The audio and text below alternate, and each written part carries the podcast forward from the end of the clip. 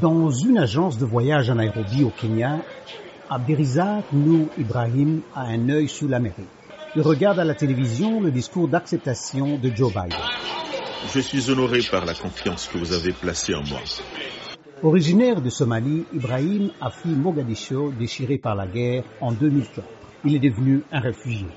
Sa famille et lui ont été autorisés à se réinstaller aux États-Unis au début de 2017.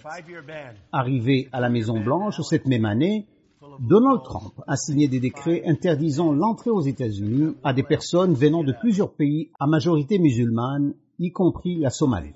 Abdirazik Nour Ibrahim, réfugié somalien. J'avais passé toutes les interviews, la santé et tout. Puis l'ancien président a introduit une interdiction de voyager. J'attends depuis quatre ans. Cela fait plus de dix ans que j'attends dans l'espoir d'être réinstallé. Avec l'arrivée de Joe Biden à la Maison Blanche, Ibrahim a bon espoir pour la levée des restrictions de voyage et l'augmentation des admissions de réfugiés aux États-Unis.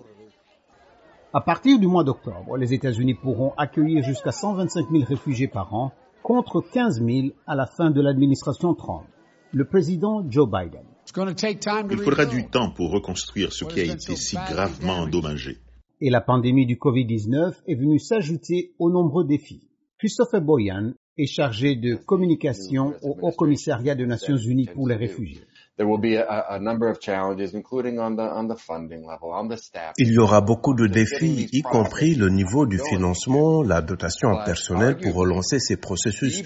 Mais sans doute, l'un des plus grands défis pour amener ce programme au niveau robuste que l'administration américaine dit vouloir atteindre, c'est la pandémie de Covid.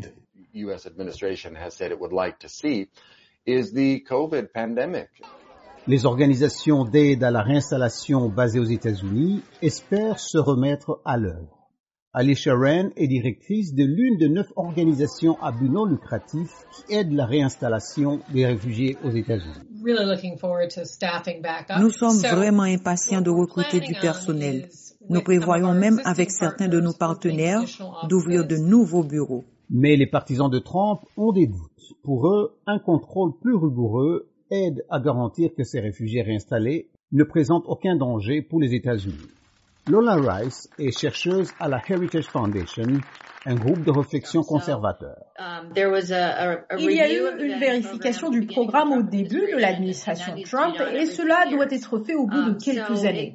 Donc, on ne devrait pas le rejeter simplement parce qu'il y a le nom de Trump.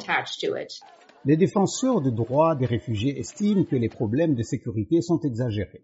Krish Omara Vingaraja est patron de l'ONG Lutheran Immigration and Refugee Service. Il y a cette assertion, qui n'est pas du tout vraie, selon laquelle les réfugiés sont potentiellement des criminels ou des terroristes. La vérité est qu'un réfugié est beaucoup moins susceptible de commettre un quelconque crime qu'un Américain né dans ce pays. À Nairobi, le réfugié somalien Abdirazak Nou Ibrahim espère que son cauchemar prendra fin un jour et qu'il pourra enfin réaliser le rêve américain.